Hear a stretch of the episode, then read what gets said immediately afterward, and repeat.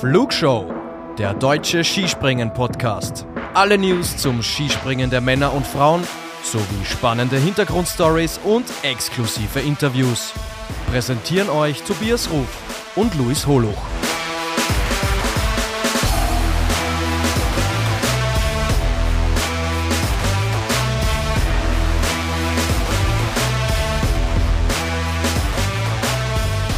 Servus, liebe Skispringen-Fans. Ja, die Herren haben vorgelegt. Jetzt geht's auch endlich los bei den Damen. Wir beginnen die Saison mit dem Wochenende in Lillehammer und wie ihr es natürlich von uns kennt, gibt's auch für die Damen eine separate Vorschau. Auf die freue ich mich und die mache ich gemeinsam.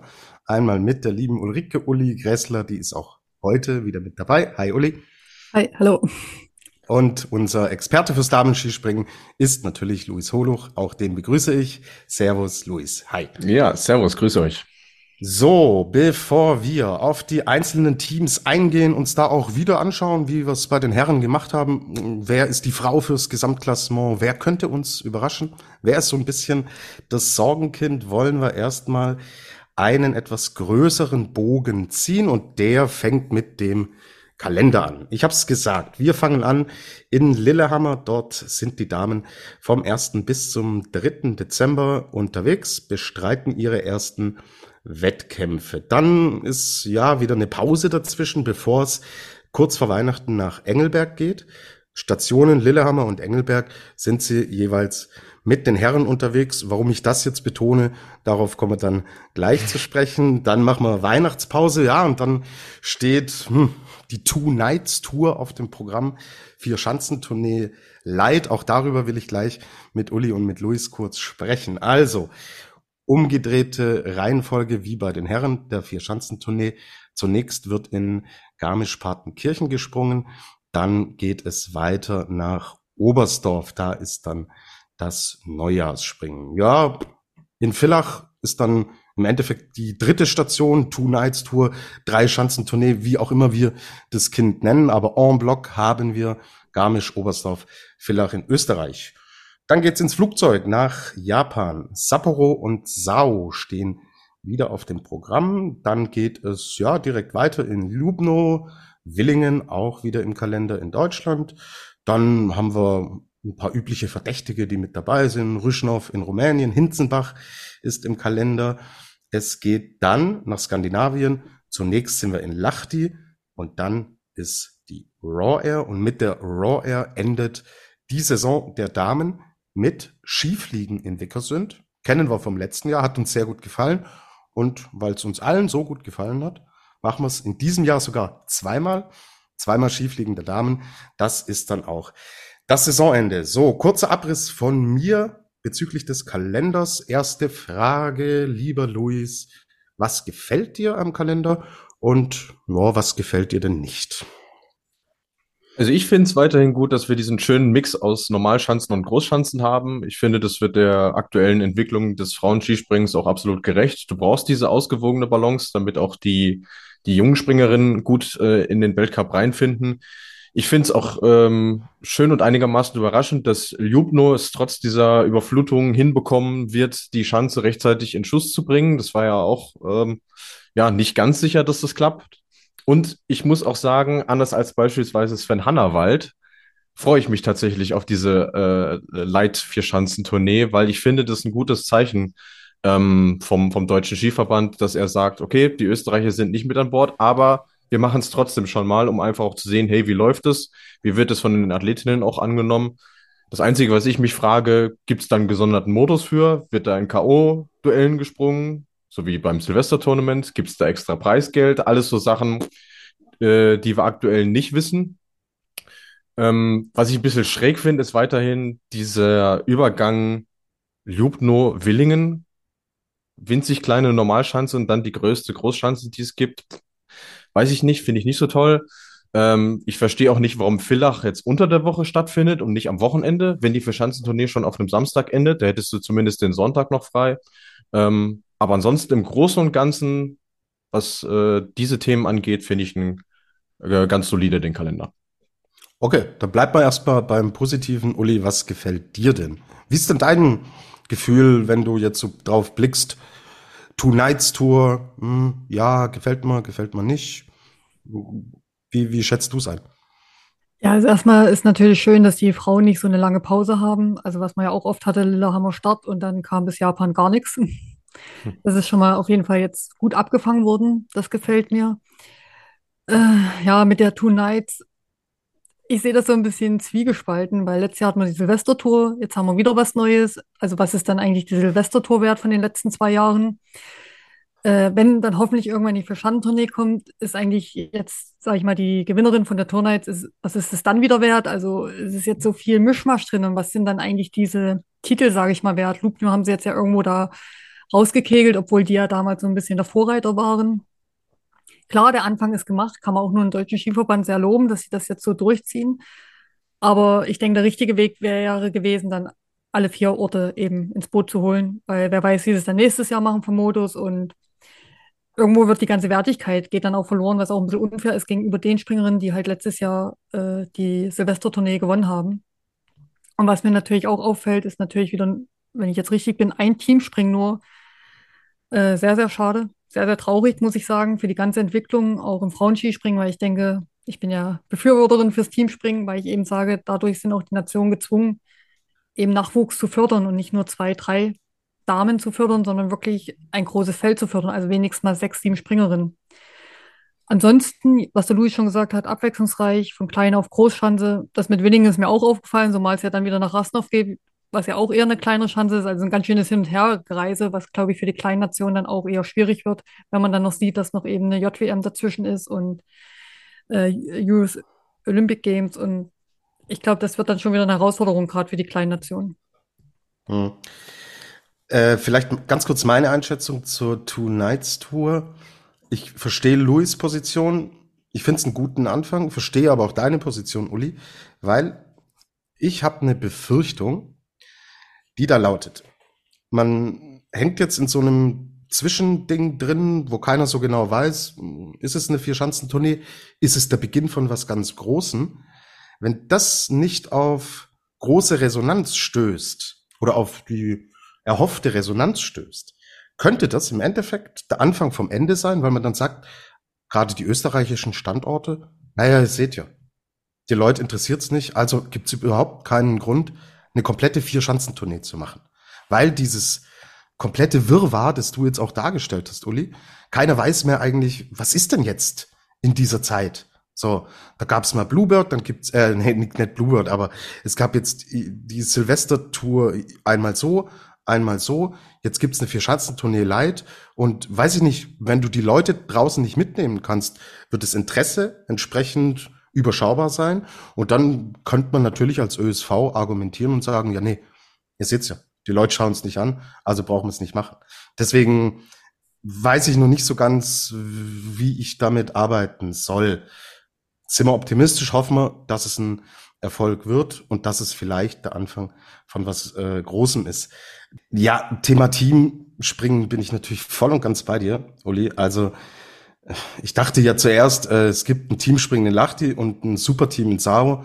Hab mich ein bisschen im Kalender verklickt und es gibt echt nur ein Superteam bei den Damen. Das ist das einzige Team-Event. Das heißt nicht mal ein Viererteam, nur eine Ausführung, wo zwei aus einer Mannschaft zusammen antreten und gegeneinander springen. Und man nimmt hier komplett diesen Teamcharakter komplett raus aus dem Kalender. Vor allen Dingen bei den Damen. Bei den Herren ist das Ganze noch überrepräsentiert im Vergleich jetzt. Ja. Weil der Punkt, der mich am meisten stört, und da sind wir jetzt, glaube ich, beim negativen Spin angelangt, dass auch überhaupt kein Mixteam in diesem Kalender steht. Und ich habe es ganz am Anfang gesagt, in Lillehammer und Engelberg sind sie gemeinsam unterwegs. Und das sind nicht die einzigen Stationen, wo man sich trifft. Das ist in Willingen auch der Fall. In äh, Lachti ist es der Fall. Während der Raw Air ist es der Fall.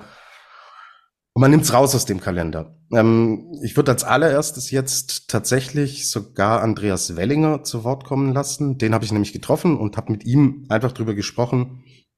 Was hält er denn von der Entwicklung? So, er ist amtierender Weltmeister in diesem Mixed-Event habe ihn auch über das klassische Team-Event äh, angesprochen. Dann würde ich sagen, hören wir uns zuerst mal Andi Wellinger an und dann diskutieren wir hier weiter. Mixed Weltmeister. Jetzt schaue ich auf den Kalender. Kein Mixed. Wie nimmst du das wahr? Hm. Ich finde es schade. Es ist ein verdammt interessantes Format. Das sieht man an der Begeisterung, an die Zuschauer, an dem, wie knapp die Wettkämpfe auch sind. Ja, wir haben drei Superteam-Wettkämpfe. Mir wäre lieber, wenn wir drei Mixteam-Wettkämpfe hätten, weil dann ist es einfach Jungs und Mädels zusammen. Dann können wir spannende Wettkämpfe machen. Beim Superteam, ja, es ist ein, ein interessantes Format, wo wir uns letzten Moment daran gewöhnen mussten. Aber es dürfen halt nur zwei aus einer Nation starten. Beim Mixen sind nur zwei, aber halt zwei Jungs, zwei Mädels. Und deswegen bin ich ein Fan von den Wettkämpfen, wo vier von einer Nation an den Start gehen. Ja, genau. Ähm, 2026 gibt es ja nicht mal mehr das Team-Event. Wie, wie nimmst du solche also ich spreche mit einigen Athleten und irgendwie gefühlt sagt jeder so, hm, eigentlich mögen wir Mixed. Klassisches Teamspringen finden wir auch cool. Werdet ihr einbezogen in solche nee, Entscheidungsprozesse? überhaupt nicht. Das sind Entscheidungen, die werden ganz weit über unseren Köpfen getroffen. Wir sind am Ende die, die es, ja, keine Ahnung, wie man sagen soll, ausbaden müssen oder repräsentieren dürfen. Oder da kann, kann man jetzt auslegen, wie man will, gut oder schlecht, spielt in dem Fall keine Rolle. Ich glaube, die Frage ist eher die, wohin soll sich der Skisport entwickeln? Die Frage kann ich leider nicht beantworten. Also beantworten, äh, die eine oder andere Idee hätte ich, aber entscheiden kann ich es nicht. Deswegen muss ich mit dem umgehen, was kommt. Aus meiner Sicht sollte das Ziel sein, dass man Traditionen beibehält, dass man das, was ein Skisport und wenn wir jetzt bei 26 Olympia sind, was Olympische Spiele ausmacht, da haben wir jetzt mit Mailand das erste Mal wieder einen Standort, wo wirklich die Tradition vorhanden ist, dass dann ähm, Startquoten reduziert werden vom IOC oder von der FIS oder wer das auch immer macht, weiß ich nicht. Finde ich schade, weil am Ende geht es darum, dass man ein verdammt geiles Erlebnis feiern kann, auch wenn man nicht ganz oben stehen darf. Umso schöner, wenn man dann mit zur Siegerehrung gehen darf. Ich weiß nicht, wie es euch geht, aber ein Teamwettkampf, wie er immer war, mit vier Leuten, das ist, der, das ist der spannendste Wettkampf von jedem Großereignis und dass der nicht mehr stattfinden soll, finde ich verdammt schade. Ja, klare Statements von Andreas Wellinger und Luis, wir sprechen hier ja oft und haben unsere Meinung da auch schon kundgetan und jetzt würde ich gerne, Uli, von dir mal hören. Sagst ja selbst, du bist echt großer Fan, große Verfechterin auch dieses Teamgedankens und deine Meinung zum klassischen Team-Event hast du geäußert, aber jetzt haben wir kein Mixed-Event mehr in diesem Kalender. Was ist denn das für eine Entwicklung, bitte? Ja, das ist eigentlich wieder ein großer Rückschritt, finde ich. Ähm, vor allem, wie du es ja vorhin schon erwähnt hast, äh, dann ist man in Engelberg zusammen, äh, ich glaube auch in Willingen, also wo sich ja wirklich angeboten hätte, wenn schon mal alle zusammen sind, zumindest bei den Weltcup-Stationen, dann hätte man doch ein Mixteam einbauen können und trotzdem noch zwei Weltcup-Springen für die, die eben das Mixteam nicht stellen können. Und jeder sagt, äh, sie springen gerne im Mixteam. Ich glaube, alle Zuschauer sagen, eigentlich mit der spannendste Wettkampf überhaupt im Skisprung. Und so ging es mir damals auch. Und es fügt einfach nochmal mehr auch die Nation zusammen, beziehungsweise die einzelnen äh, Verbände, dass nicht jeder nur Frauen, Männer getrennt macht, sondern dass da wirklich ein Zusammenarbeiten stattfindet. Und ich verstehe das dann immer nicht, dass das dann nur bei Großereignissen stattfindet. Und wie gesagt, ich finde es sehr, sehr schade, auch einfach für den Zusammenhalt zwischen den Frauen und Männern. Hm, hat das irgendwie so eine besondere Anspannung nochmal damals dargestellt? Du bist ja selbst diese Events auch gesprungen. Also ich glaube, Teamspringen ist immer was Besonderes. Also jetzt egal, ob man das klassische Vier-Mann-Frauen-Team hat oder eben dieses Mixteam. Aber ich glaube, das Mixteam ist schon nochmal was Besonderes, äh, weil man sich ja so auch nicht so oft begegnet und äh, natürlich möchte man dann auch als Frauen äh, nicht da diejenigen sein, die das Zündlein an der Waage sind, sondern eben ja mit den Männern gemeinsam gut springen. Und wie gesagt, ich glaube, das ist nochmal eine andere Verbundenheit, wo man dann auch, glaube ich, während der Saison und auch natürlich in der Vorbereitung einfach vielleicht dann auch nochmal intensiver zusammenarbeitet, weil das natürlich dann prägt, gerade wenn man auch Erfolg hatte. Hm. Ich hätte es ja gleich äh, zu Beginn in Lillehammer gemacht. Man ist da eh zusammen. Und dann hätte man im Endeffekt auch diesen Saisonstart der Damen nochmal anders pushen können, wenn man im Endeffekt an einem Freitag ein Mixteam macht und dann sollen sie am Samstag und am Sonntag ihre Einzelwettkämpfe machen. Das wäre eine Idee von mir gewesen. Luis, gute Idee. Ja auch. Ja, absolut. Gab es ja auch schon äh, in äh, den Weltcup-Saisons 2 und 3 für die Frauen. Also da hatten wir dann in Lillehammer auf der 90er äh, ein, ein Mixteam springen, was ja auch ein, ein, schöner Einstieg wäre, wie gesagt. Und ähm, ja, ich verstehe das nicht, dass man das in, der, in den ersten Saisons wirklich so aktiv äh, mit eingebunden hat. Dann war es mal fünf Jahre ganz verschwunden, dann hier und da mal so ein bisschen. Jetzt hat man letzte Saison zwei auf deutschem Boden und jetzt gar keine. Und ich finde, gerade bei dieser Flut von Einzelspringen, die wir ja nun mal haben, äh, wäre das ja auch eine schöne Auflockerung. Dann machst halt an einem Wochenende nur ein Einzelspringen plus ein Mixed äh, Team springen. Also das, ich, ich verstehe es auch nicht so ganz. Vor allem, es wird von den Zuschauern vor Ort wird es gut angenommen, es wird von den Leuten vor dem Fernseher gut angenommen, von den Athleten sowieso.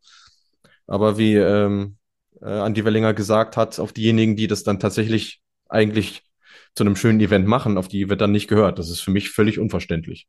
Ja, also das würde ich auch sagen, wir hatten das ja schon. Also ich war teilweise selbst ein Teil davon beim ersten Wettkampf der Saison, dass es eben ein Mixteam war. War für, für die Trainer vielleicht nicht immer einfach, dann die richtigen aufzustellen nach dem Training. Aber es war ein schönes Reinkommen auch für alle. Also ein bisschen die Anspannung da, wo stehen wir, äh, wenn wir dann schon unter den ersten drei und unter den ersten vier waren oder keine Ahnung, welche Nation welchen Anspruch hat. Äh, das hat natürlich auch ein bisschen Lockerheit reingebracht, ein bisschen Druck rausgenommen und wie gesagt, war einfach ein schönes Event, gerade weil es die Zuschauer ja auch gerne annehmen.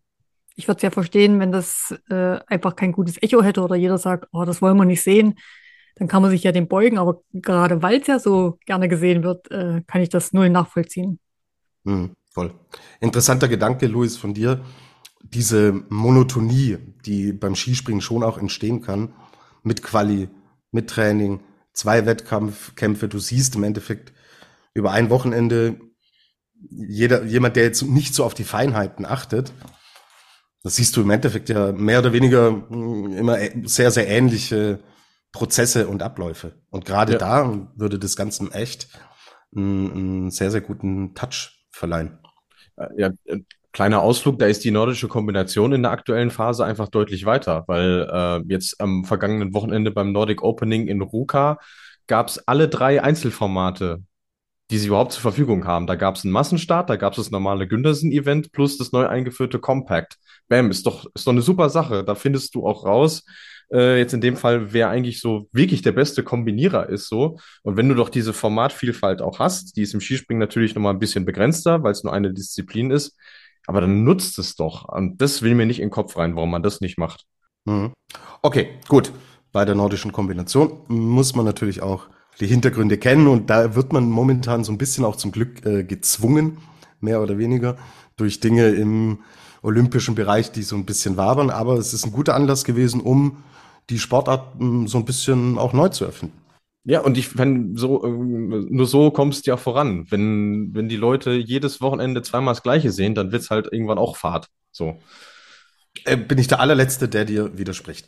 Okay, wir werden an dieser Stelle das Problem so nicht lösen. Und wenn ihr einverstanden seid, gehen wir jetzt rüber zu den Mannschaften, die wir uns rauspicken und die wir uns anschauen wollen. Also, wir stellen uns die Frage, wer ist die Frau für den Gesamtweltcup? Wer könnte uns überraschen? Und wer ist so ein bisschen das Sorgenkind? Luis, wir legen los. Du gibst unsere Einschätzungen, Uli äußert dazu ihre Meinung und dann schauen wir uns das zu dritt jeweils an.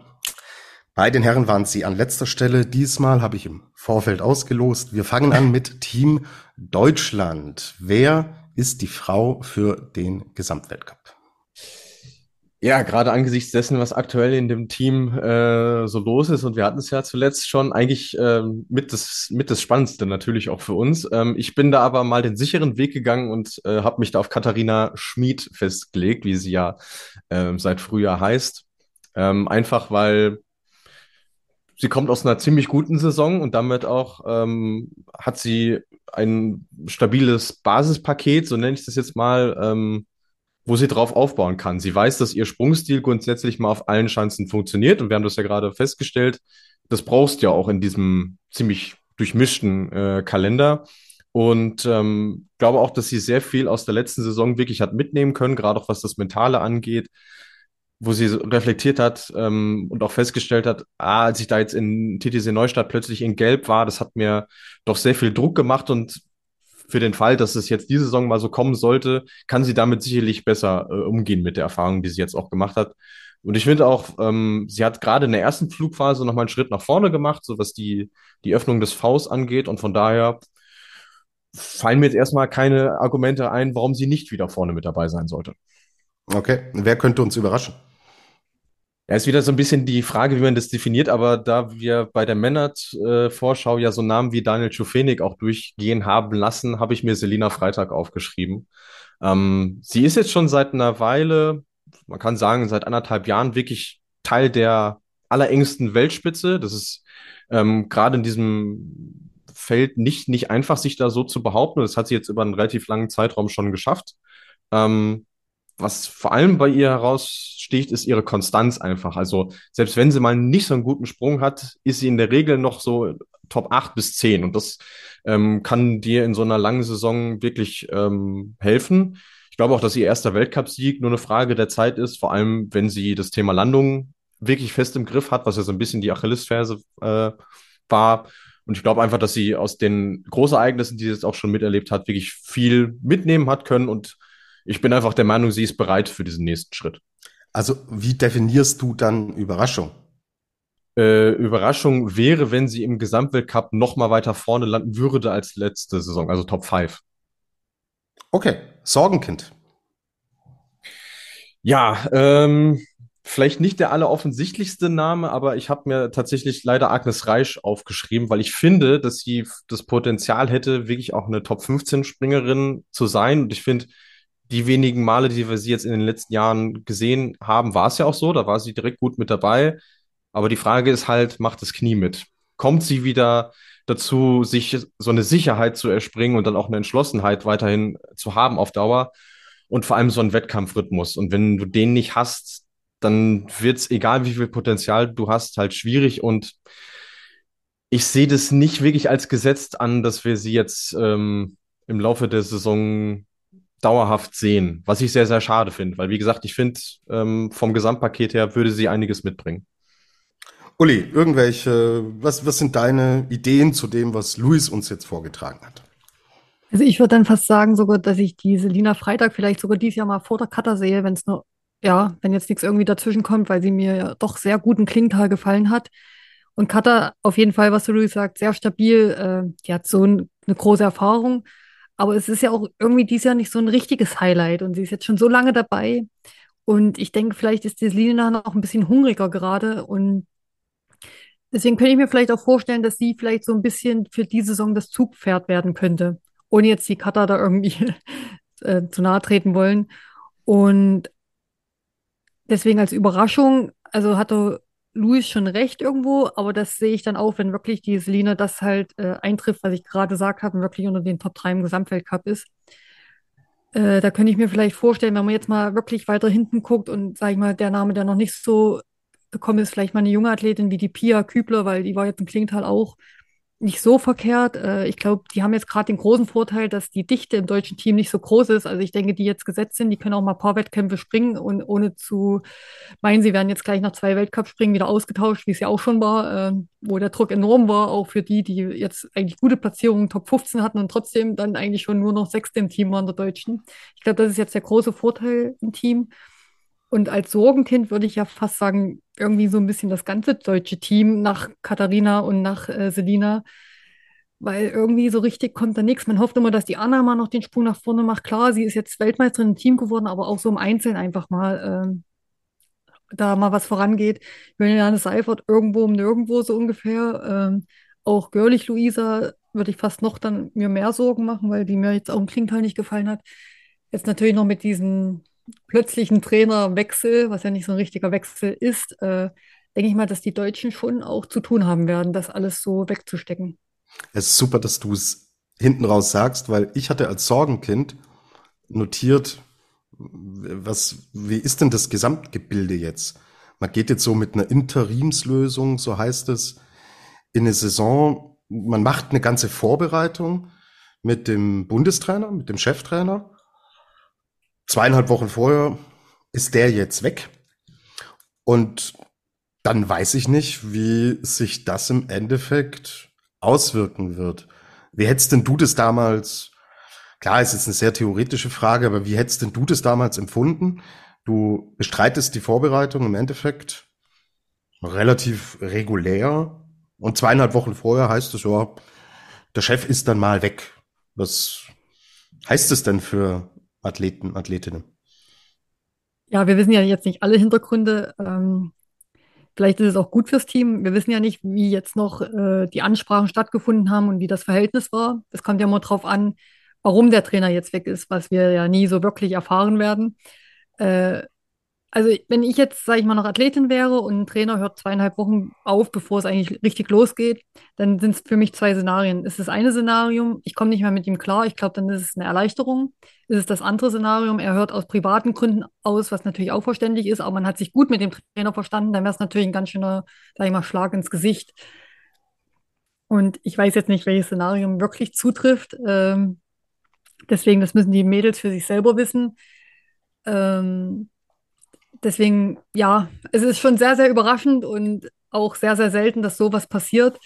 Wir werden sehen, aber oft sind ja auch die Co-Trainer nicht die schlechteren Trainer gewesen. Meistens haben die ja das Ganze dann doch irgendwie drumherum schon gewuppt und mal gucken. Ich glaube, spannender ist, was sie dann wirklich während der Saison oder vor allem auch nach der Saison, ob sie jetzt während der Saison noch wirklich einen neuen Bundestrainer installieren oder ob es der dann wird, der es jetzt eben ist. Genau. Wir werden es beobachten und vielleicht sind wir, was die möglichen Szenarien angeht, nach einigen Resultaten, die wir dann sehen, auch schlauer. Switchen wir rüber, gehen in die nächste Nation und sind in Slowenien angekommen. Die Frau für den Gesamtweltcup, Luis Holuch, du bist wieder, die Bühne gehört dir. Ja, also wir haben ja auch über den Sommer Grand Prix viel gesprochen und da ist eigentlich immer nur ein Name aus Slowenien gefallen. Das war Nika Krishna, allein weil sie alles wegdominiert hat und das Ding überlegen gewonnen hat. Ich glaube aber, dass von ihrem Gesamtpaket her äh, Ema Klinetz noch eine Nummer besser sein kann. Sie hat gerade in der Schlussphase der letzten Saison bewiesen, ähm, dass sie das Potenzial hat, die beste Skispringerin der Welt zu sein. Das war sie nach der WM, sonst hätte sie die Raw Air natürlich äh, auch nicht gewonnen. Ähm, dazu, was sicherlich hilft, ist, dass sie im Sommer, den Sommer äh, gut genutzt hat, um ihre noch vorhandenen Knieprobleme so ein bisschen auszukurieren. Das heißt, die ist jetzt wirklich hundertprozentig fit und im Saft. Hat es dann auch gleich mal bewiesen, ist äh, slowenische Sommermeisterin äh, geworden. Und ich finde einfach, dass ihr, ihr Sprung insgesamt ähm, ja einfach so variabel ist, dass auch sie auf allen Chancen zurechtkommt. Und dazu ist sie stilistisch auch noch eine der besten. Und ähm, ja, deswegen würde ich mich mal auf sie festlegen. Okay, Emma Klinitz für den Gesamtweltcup. Wer könnte uns überraschen? Nika Krishna erzählt ja nicht, das wäre ja keine Überraschung mehr, wenn sie äh, vorne landen würde als ehemalige Gesamtweltcup-Siegerin. Äh, ich habe mir tatsächlich die jüngste des Teams aufgeschrieben, und zwar Aida Koschniak. Die werden jetzt noch nicht so viele Leute kennen, auch wenn sie ähm, in der letzten Saison schon so ein bisschen reingeschnuppert hat. Ich finde aber, dass sie die ist ja gerade mal 16, dass die schon ziemlich weit ist. Also sie wirkt sehr, sehr unbekümmert, sie ist sehr, sehr mutig, ähm, hat auch schon ganz gute erste Versuche auf Großschanzen auch im Wettkampf äh, gemacht, auch eine gute Post Kostprobe abgeliefert, äh, was jetzt den Sommer angeht. Ist natürlich klar, das wird Uli noch mal besser beurteilen können als ich. Äh, ein spannendes Alter für eine Skispringerin, weil da eben noch sehr, sehr viel passiert, auch gerade was das körperliche angeht. Aber ähm, ich sag mal so, mich würde es am Ende nicht überraschen, wenn die tatsächlich so unter die Top 30, Top 25 im Gesamtweltcup springt. Wer für eine so junge Springerin eine Ansage? Wer ist das Sorgenkind? Das wäre wiederum eine, von der man sich ähm, so einen größeren Sprung eigentlich schon länger erwartet, und zwar Katra Komar. Ähm, die ist jetzt mit 22, auch wenn das hart klingt, im, im Frauenskispringen so ein bisschen raus aus diesem klassischen äh, Talentealter. Also das sind, das ist eine, eine Altersphase, wo andere schon deutlich weiter sind ähm, als sie, obwohl sie ja schon sehr erfahren ist. Also sie hat jetzt fünf komplette Weltcup-Saisons hinter sich, war da aber nie besser als Rang 27.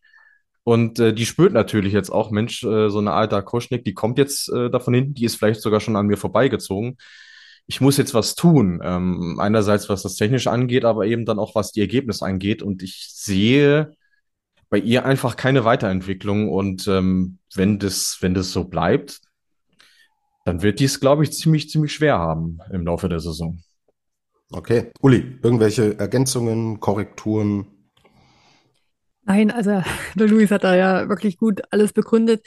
Ich sehe trotzdem vielleicht die Krishna, äh, Nika noch einen Tick vor der Emma Klinic, einfach weil mir die Emma Klinic in den letzten Jahren einfach oft zu sehr eine Wundertüte auch oft war. Das, äh, egal wo, du hast gedacht, jetzt reißt du die Welt ein, auch bei Weltmeisterschaften, was sie auch gemacht hat. Also das ist ja wirklich Meckern auf hohem Niveau.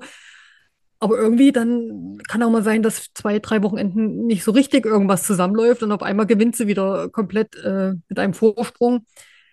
Da sehe ich die Nika stabiler irgendwie insgesamt. Und da sage ich einfach, die Nika ist bei den Slowenen vor der Emma. Und als Überraschung gebe ich auch Luis auf jeden Fall recht. Äh, das ist jetzt kein verkehrter Name. Und auch die Taya äh, könnte ich mir vorstellen, dass die da wie ein Klingtal gut mitmischt. Und mit Komar, also klar, 22, aber man darf nicht vergessen, das Frauenskispringen entwickelt sich ja auch stetig weiter. Und ähm, ich glaube, manchmal muss man jetzt auch, wie bei den Männern, sind ja doch viele auch älter, ehe überhaupt der große Durchbruch jetzt wirklich geschafft worden ist. Und ich glaube, äh, das wird man jetzt bei den Frauen auch immer mehr sehen, dass viele dann doch ihre Zeit brauchen. Und du hast es ja auch so schön gesagt, äh, sie bringt jetzt fünf Weltcup-Saison mit. Äh, also sage ich mal, mit 16, 17 war sie das erste Mal dabei. Da wird sich jetzt körperlich auch noch mal einiges in der Zeit getan haben. Jetzt natürlich wieder Materialumstellung.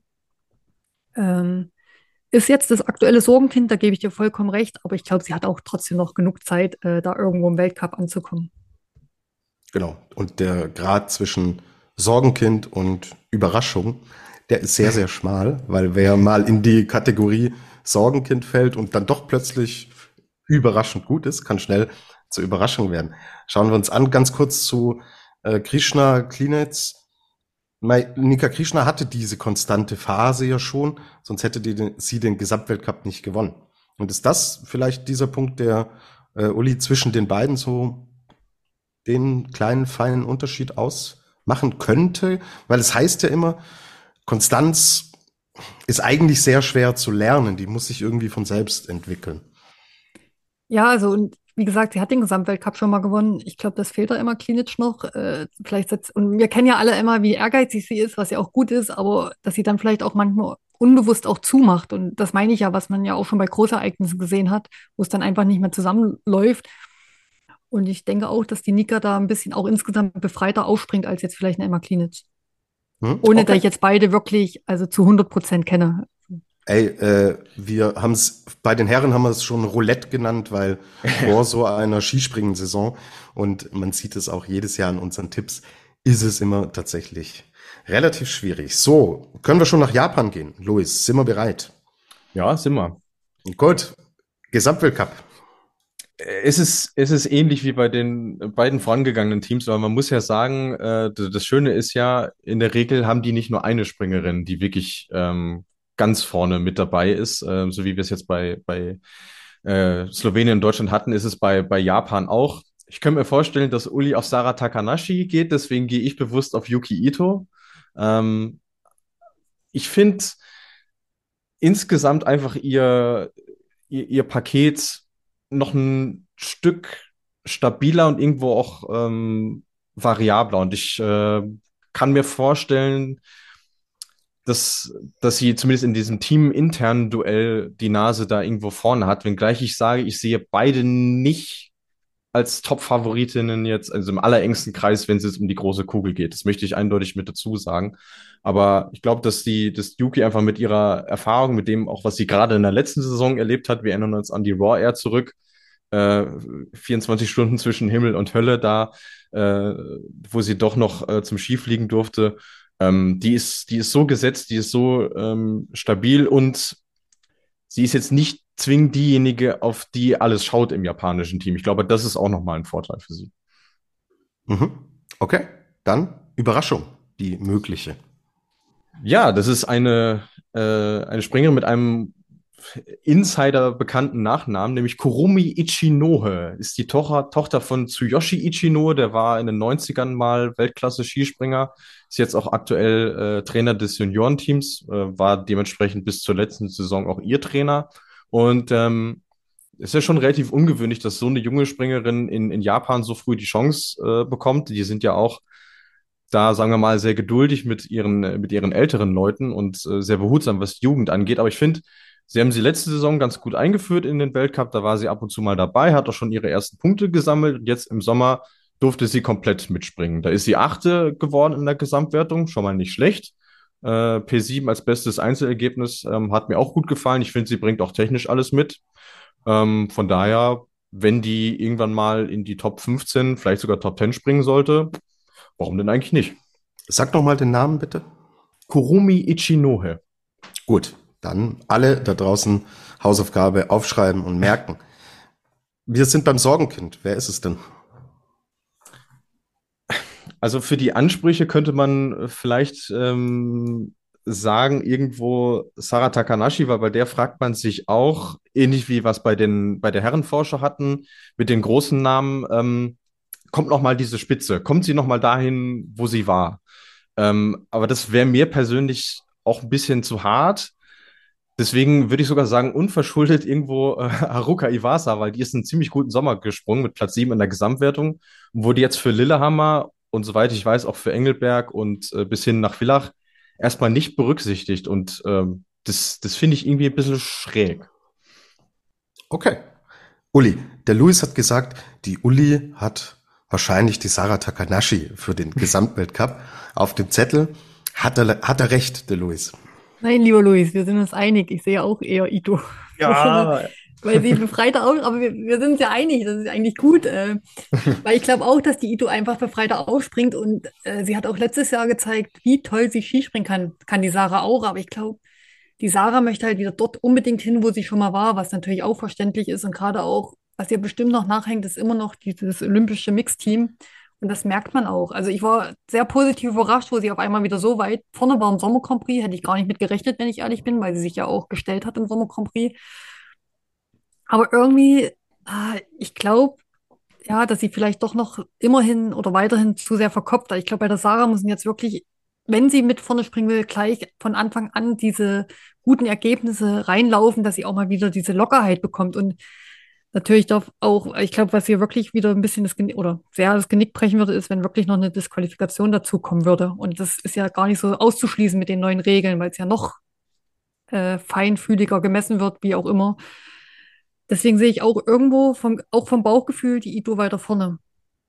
Genau. Und ähm, aber bei dem anderen stimme ich dir natürlich auch zu. Ich hätte ja noch sogar als äh, Überraschung gesagt, Haruka, ich hatte das jetzt auch nicht so auf dem Schirm, dass sie gar nicht nominiert worden ist.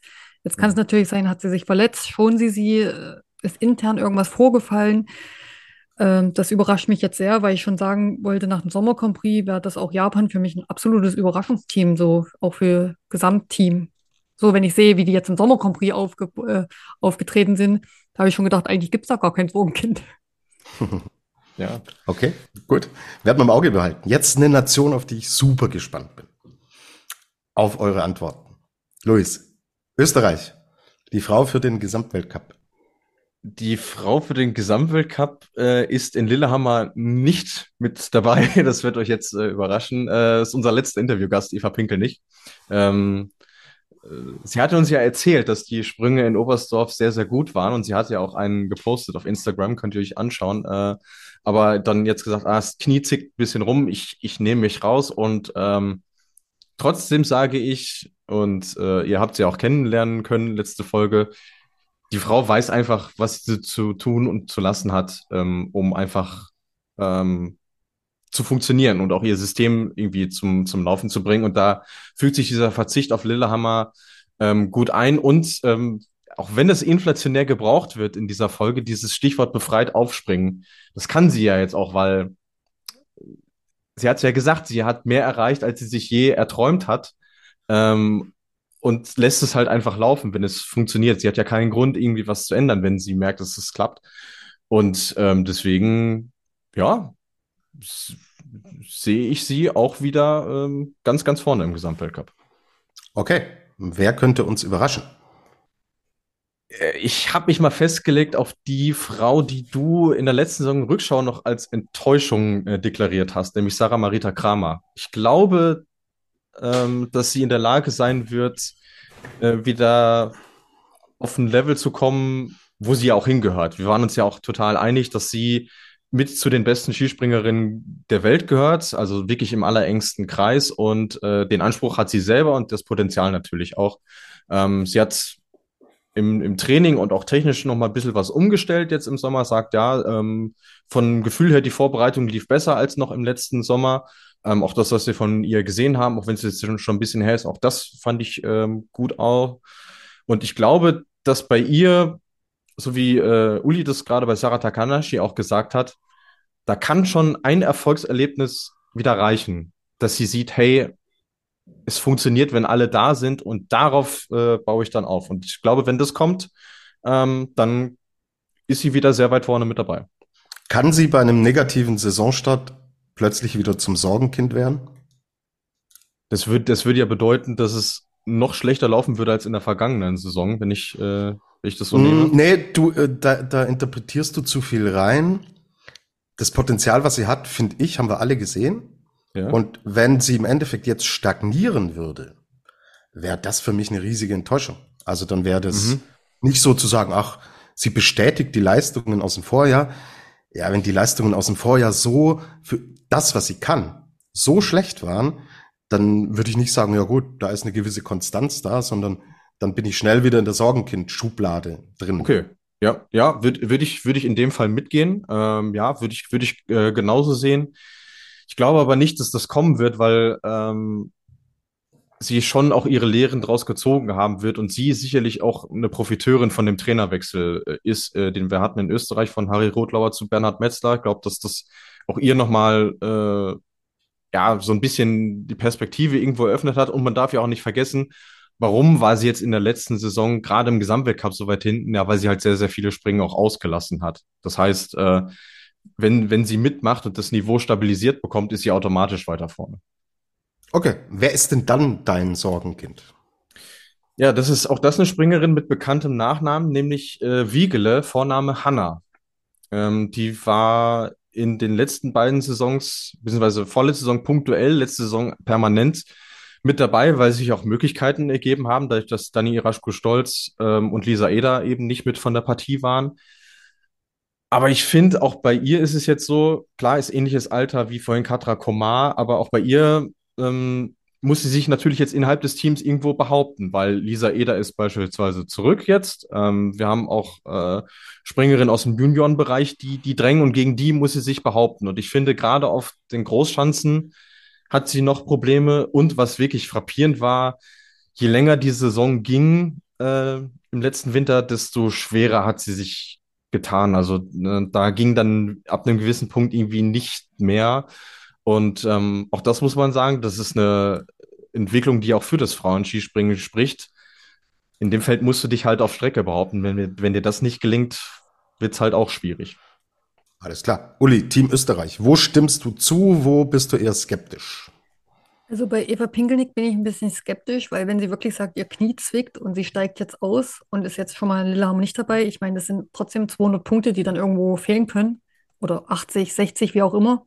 Und wenn du dann doch, wie es jetzt die letzten Jahre war, äh, ein, zwei, drei Springerinnen hast, die sie um Gesamtweltcup wirklich streiten, dann kann so ein Wochenende, was dir fehlt, planmäßig schon mal fehlt, ähm, ja, das kann dann zum Schluss, ich weiß ja nicht, wo sie jetzt hin möchte, welche Ziele sie hat, natürlich dann diese Plätze kosten. Ähm, weil, wie der Louis aussagt, die Saison ist lang, man weiß ja nicht, was noch zwischendurch alles passiert. Deswegen sehe ich, weil die Marita Kramer mir echt wirklich gut gefallen hat äh, in Klingtal und da wirklich auch frei aufgesprungen ist, würde ich jetzt mal behaupten, sehe ich sie eher vorne im österreichischen Team. Und das ist zwar jetzt ein bekannter Name, den ich sage, wer wirklich mich überraschen könnte im österreichischen Team, ist Jacqueline Seifritzberger, weil die hat einen guten Start im Sommer gehabt. Die hat einen dritten Platz in Klingtal gehabt, hat sich nicht viel gezeigt. Ich glaube, sie kämpft natürlich auch so ein bisschen wieder viel, viel weiter vorne zu sein, was sie ja schon geschafft hat. Und mit ihrer Erfahrung könnte ich mir auch vorstellen, dass sie vielleicht so ein bisschen, weil auch gar nicht so jeder auf sie schaut im österreichischen Team, einfach mit einer Konstanz da einen sehr, sehr guten Weltcup-Winter springen kann. Gerade auch mit dem mhm. Trainerwechsel, glaube ich, äh, profitiert sie auch davon. Und das hat Jackie, fand ich, schon immer gut getan, wenn ein neuer Wind reinkam. Ähm, Jetzt ist sie wirklich auch so, sag ich mal, die lebensälteste im österreichischen Team mit oder die erfahrenste, sagen wir es mal so. Ja. Dadurch, dass ja Daniela Jeraschko noch aufgehört hat. Und ich denke, das kann schon, ich darf es ja aber nicht sagen, äh, äh, das kann schon äh, dazu führen, dass sie eben wieder vielleicht wirklich öfters weiter vorne zu sehen ist. Also gerade weil sie auch Anfang der Saison so gut war und jetzt aber auch klingt halt das wieder bestätigt hat. Und ich denke, das gibt ja auch auf jeden Fall viel Aufschwung, viel Motivation. Und es würde mich natürlich persönlich sehr für sie freuen. Okay, werden wir beobachten. So, sind bei der letzten Nation, die wir explizit besprechen wollen, angekommen. Wir sind in Norwegen und Luis Holuch verrät uns jetzt, könnt ihr jetzt ins Wettbüro gehen, schon Geld draufsetzen. Wer ist die Frau fürs Gesamtklassement? Oh, dass du das ausgerechnet bei Norwegen sagst, wirklich bei der Nation, wo ich am wenigsten brut Plan habe. Brutal schwer, brutal Das schwer. ist wirklich, das ist wirklich schwierig. Äh, äh, Ähm, es ist ja, es wäre ja, äh, Sportwetten ist ja Glücksspiel und dann sind wir schnell wieder beim Roulette und dann sind wir vielleicht im Team Norwegen. Ja? Ja, das ist so. Das ist so. Ähm, boah. Ähm, also die einzige aus dem Team, die es schon bewiesen hat, dass, dass sie den Gesamtweltcup gewinnen kann, auch mehrfach, äh, die ist es nicht. Also Maren Lündby kann ich mir beim besten Willen nicht vorstellen, auch weil sie, auch sie für Lillehammer zumindest noch fraglich ist. Also auch da kann es sein, dass wir sie nicht sehen werden. Wenn ich mir jetzt tatsächlich einen Namen rauspicken müsste, wäre es, glaube ich, diejenige, die in der letzten Saison am weitesten vorne war, nämlich Anna Odine Ström. Ähm, die hat sich ja am Schluss dieses Duell geliefert mit Emma Klinetz um Platz drei ähm, im Gesamtweltcup. Ich sag's euch aber ehrlich, auch die sehe ich nicht im engsten Kreis. Ähm, natürlich, was, was sie mitbringt, ist ähm, eine enorme Absprungkraft. Das hat Cecilia Opsit zum Beispiel voraus, die ja in der letzten Saison und ganz generell sich auf Normalschanzen gerne mal sehr, sehr schwer tut. Ähm, deswegen sp spielt Ström das so ein bisschen in die Karten, aber da jetzt von einer Mitfavoritin für den Gesamtweltcup zu sprechen, irgendwie sehe ich es nicht. Also das Team insgesamt gefällt mir ganz gut. Ich finde, die haben eine coole Mischung. Da ist auch aus allen Alterskategorien was dabei. Aber jetzt eine, die wirklich die ganze Saison ganz vorne mitspringt, nicht wirklich, sehe ich nicht. Sieht er nicht, wen sieht er als potenzielle Überraschung? Das Küken im Team. Äh, ich gehe wieder auf die jüngste Springerin, Ingvild Synöve Mitzkogen, die äh, von uns ja auch schon mal einen Adler der Woche äh, bekommen hat, wer sich erinnert. Ähm, die wird am 21. Dezember zarte 16 Jahre jung, ist jetzt aber schon Teil der Nationalmannschaft, hat sich jetzt auch festgelegt, dass sie äh, tatsächlich Vollzeit-Skispringerin äh, sein will, äh, sofern man das in dem Alter sagen kann. Aber sie hat halt vorher noch nordische Kombinationen gemacht und das lässt sie jetzt halt sausen. Für mich ist sie aktuell das Talent schlechthin. Ähm, sie ist technisch extrem gut ausgebildet. Man hört sehr, sehr viel Positives von den Trainern dazu. Ähm, Schaut es euch an. Ähm, zwar noch relativ klein, aber sie ist halt ein, ein ziemliches Leichtgewicht und was man wirklich sagen muss, die ist absolut furchtlos. Also egal, welche Chance du der vorsetzt, die stürzt sich einfach runter, egal was ist. Und ich finde, das ist eine sehr, sehr wertvolle Eigenschaft. Okay, und der Albtraum für jeden, der Live-Ticker zum Skispringen macht. In Ingvild Synjove mit Skogen. Gut. Ja. Äh, Sorgenkind. Ja, das habe ich ein bisschen anders interpretiert und ich bitte auch, dieses Sorgenkind mit äh, betont dicken Anführungszeichen zu versehen. Ähm, das ist Erin Maria Quandal.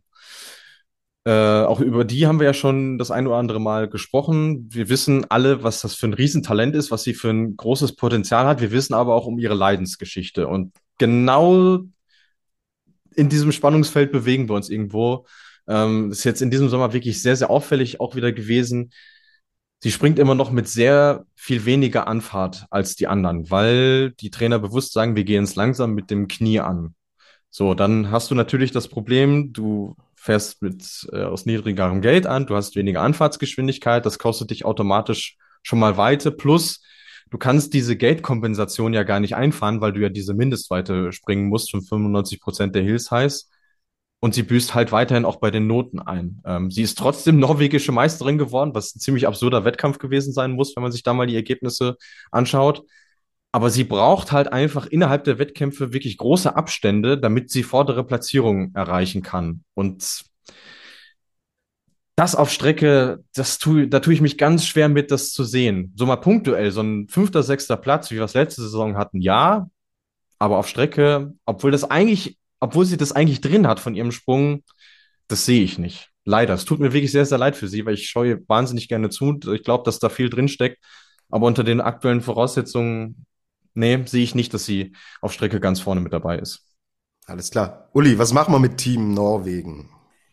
Ja, die, äh, ja, sehr schwer, weil die ja irgendwie auch im Sommer Grand Prix nicht richtig weit vorne waren oder sich gezeigt haben. Also Luis gebe ich recht mit dem Gesamtweltcup. Äh, Sorgenkind ist für mich fast die Maren Lundby, wenn ich das jetzt so gesehen habe, was sie im Wettkämpfen gezeigt hat. Ähm, ich glaube auch fast, dass es für die Maren vielleicht sogar schwieriger wird, diese Saison als die letzte Saison, weil so richtig hat ja keiner was von ihr erwartet letztes Jahr. Ähm, sie ist ja dann auch wirklich so richtig aufgetaut während der Weltmeisterschaft. Ich glaube fast, das wird schwieriger. Das ist wie, wenn man auch lange verletzt war, dann ist meistens die erste Saison gar nicht so verkehrt und die zweite wird oft die schwierigere. Weil man dann ja selber auch schon Anspruch hat und gesagt hat, man hat jetzt wieder das ganze Jahr durchtrainiert, jetzt äh, wollte man wieder einen draufpacken. Ich sehe gerade, also jetzt, wenn ich nur den Sommer nehme, sehe ich das ganze norwegische Team irgendwie gerade als Sorgenkind. Also das ist bei denen so wechselhaft irgendwie. Und klar, dann haben sie das mit Quanda, mit der Verletzungspech. Und ich glaube, da braucht es echt viele, viele Wettkämpfe und viele, viele Sprünge, dass es da wieder Vertrauen gibt. Äh, so was auch der Luis berichtet. Ich glaube, da reicht auch nicht dieser norwegische Titel. Ich glaube, da würde nicht mal ein Sieg im, Gesa äh, im Weltcup reichen, weil das ist ja trotzdem Kopf drin. Was ist auf der nächsten Chance? Was ist es, wenn es wieder weit geht? Was ist, wenn wieder Aufwind ist? Und das zeigt ja, wenn sie im Training so agieren, immer noch ja, das wird viel, viel Zeit benötigen und bin ich auch mal gespannt, äh, wie sich das dann entwickelt, ob sie das aus dem Kopf rauskriegen. Und ich glaube, das dauert auf jeden Fall noch über eine Wintersaison. Okay, behalten wir auf dem Schirm. Der Rest der Welt. Luis, wer ist die Frau für den Gesamtweltcup, äh, die wir jetzt nicht in den großen Teams verortet haben? Äh, ich committe mich mal und sage Alexandria Lutet. Ähm, auch das ist ja ein Name, der in der jüngeren Flugshow-Historie immer häufiger gefallen ist. Äh, ich habe mir aufgeschrieben, aus punktuellen Spitzen wurden permanente Spitzen. Ähm, ich finde, die letzte Saison ist dann ein ziemlich gutes Beispiel. Sie hatte anfangs so mal hier und da so aufgebergt. Ähm, und dann spätestens aber mit dem Junioren-Weltmeistertitel, dann ja auch erster Weltcupsieg und äh, Senioren-Weltmeistertitel, hat sich das verfestigt. Ich fand sie auch beim Skifliegen extrem stark. Also wenn sie da den ersten Durchgang nicht verhaut, dann gewinnt die das auch. Ähm, das Talent, sagt sie auch selber, das ist ihr immer bescheinigt worden. Ähm, sie ist auch, finde ich, ziemlich schnell ähm, erwachsen irgendwo geworden und jetzt halt durch das neue Trainerteam um Janko Zwitter auch ja gerne hochgelobt hier, ähm, haben sie sie technisch jetzt so fit gemacht, dass sie wirklich auf Strecke und auch auf verschiedensten Chancen klarkommt. Sie ist den ganzen Sommer vorne mitgesprungen. Warum sollte sie das nicht im Winter machen? Und äh, ja, jetzt auch noch Red Bull-Athletin. Also ich glaube, die Voraussetzungen für sie könnten schlechter sein oder waren ja auch schon mal schlechter. Absolut. Wer könnte uns überraschen? Dabei habe ich ganz tief in die Trickkiste gegriffen und ich lege mich mal fest auf den Namen Annika Siev. Äh, den werden jetzt noch nicht so viele kennen, allein weil sie bis zum letzten Frühjahr noch nordische Kombiniererin gewesen ist. Ähm, gehörte da aber immer mit zu den Besten, also Top 3 bis 5 kann man sagen, äh, was das Springerische angeht und hat jetzt eben den Wechsel gewagt, weil sie auch sagt, hey, äh, Olympia 2026, das findet vor meiner Haustür statt. Als Kombiniererin habe ich nicht die Möglichkeit und ich springe Gucci, also mache ich das jetzt, auch wenn sie ihr natürlich im Herbst, äh, im, im Herzen irgendwo wehtut. Ähm, auf Normalschanzen ist sie schon konkurrenzfähig, das hat sie schon bewiesen, auch äh, im Sommer schon, ähm, hat auch zwei äh, Intercontinental Cup Springen gewonnen. Ich find, fand sie in Klingenthal dafür, dass es ihr erster Einsatz auf einer wirklich großen Großschanze auch äh, ziemlich gut. Also da kam sie, hat sie ein bisschen gebraucht, aber dann am letzten Tag kam sie da zurecht. Ich habe auch die Überzeugung, dass sie das Rüstzeug hat, um da wirklich gut klarzukommen. Und deswegen, ja, wenn die am Ende der Saison Nummer eins mal in ihrem Team ist, würde mich das nicht überraschen. Und ich sag mal so, Top 25 im Gesamtweltcup, warum denn eigentlich nicht? Okay, wäre eine coole Geschichte. Sorgenkind, ja, da habe ich mir ein ganzes Team aufgeschrieben. Es tut mir leid, äh, wie letzte Saison Team Polen.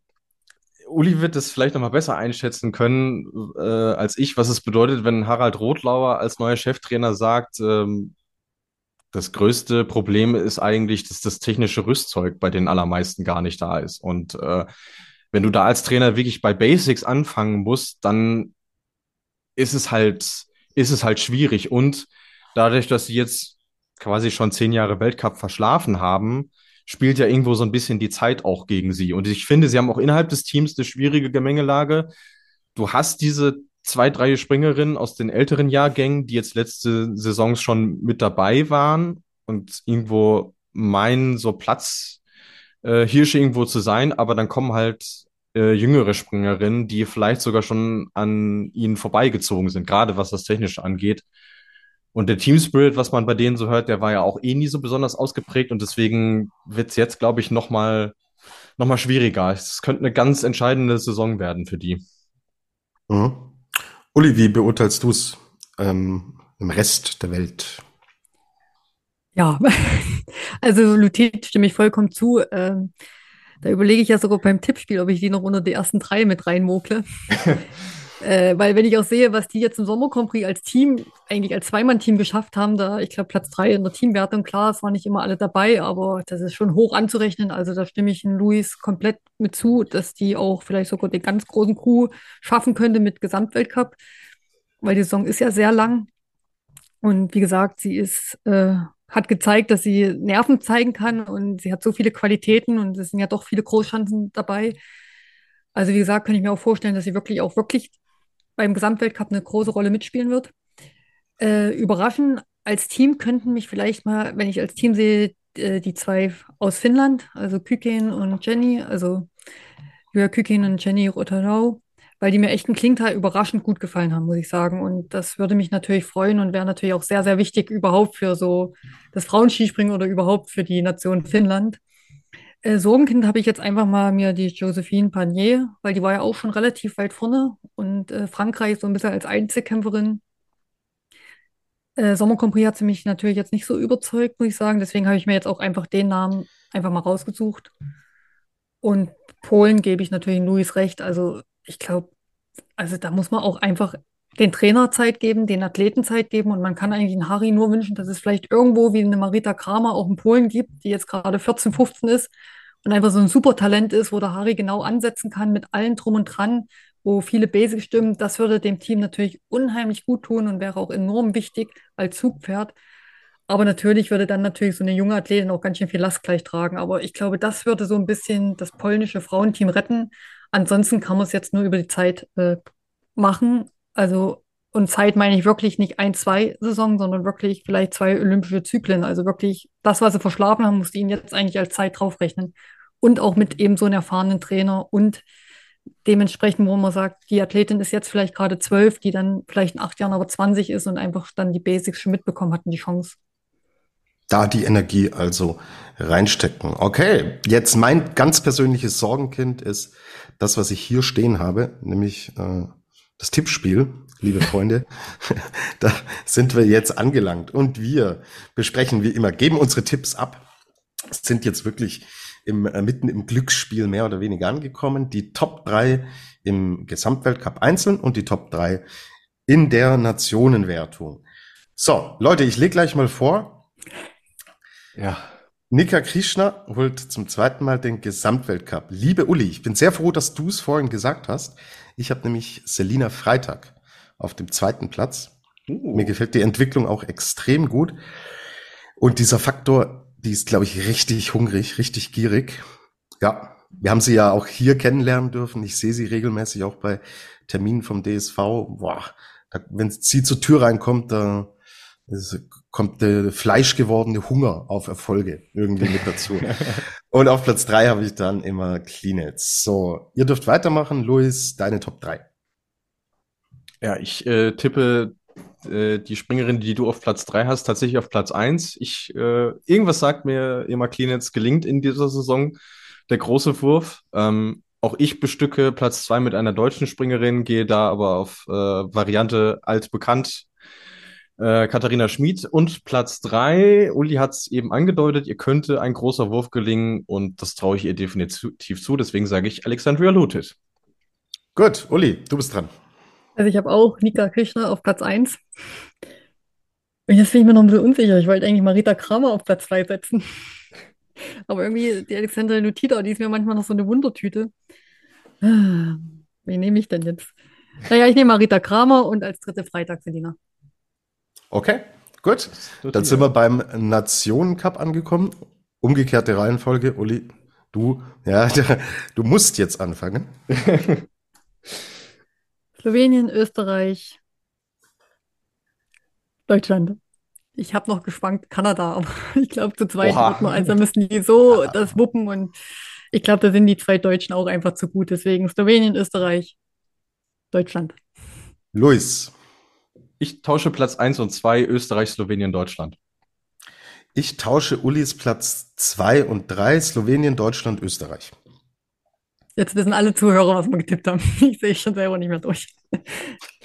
Gut, das wird natürlich fein säuberlich notiert und ja. aufgeschrieben und am Saisonende dann entsprechend ausgewertet. Uli, du schickst uns dann in Ruhe natürlich auch noch deine Tipps zu den Herren und die Julia, die bei der Vorschau zu den Herren dabei war, die schickt uns noch ihre Tipps zu den Damen und dann haben wir am Ende. Soll ich auch live und R sagen noch? Ja, dann hau raus, wenn wir, wenn wir eh schon äh, hier sind. Ja, Gesamtweltcup ist am Start. Äh, ja. Herren Platz eins bis drei Jojo, Kubacki und Granerüt. Kobashi, äh, Kobayashi, Kubacki ja. und Granerüt. Genau. Gut. Äh, Nationen? Österreich, Polen, Deutschland. Österreich. Uli wieder mit ihren Polen. Das gibt's Ich weiß doch nicht, gar wen ihr nicht. getippt habt. Ich, habe, ich, muss, ich gestehe, ich habe es noch nicht angehört. Ich weiß gar nicht, wen ihr getippt habt. Ich weiß Keiner es hatte Polen nicht. unter den Top 3. Äh, das, ja, aber die das haben also ich. wirklich im Sommer Prix, die waren ja so Ja. kompakt. Also wenn du die nicht hört, Ja. die alten Hasen machen, also diese Saison machen die alten Hasen das nochmal, sage ich. Okay. Du wolltest äh, in Sachen Tippspiel noch einen Hinweis geben, Luis. Äh, Zwei sogar. Natürlich, einerseits, es wird äh, wieder äh, Grafiken geben zum Tippspiel von unserem äh, Freund und Kupferstecher Basti. Der bastelt uns da wieder was Schönes zusammen, äh, habe ich mit ihm ausgemacht. Das heißt, äh, unsere Tipps könnt ihr dann noch nachvollziehen. Und äh, wir haben es bei der Herrenvorschau vergessen zu sagen, beziehungsweise ich natürlich.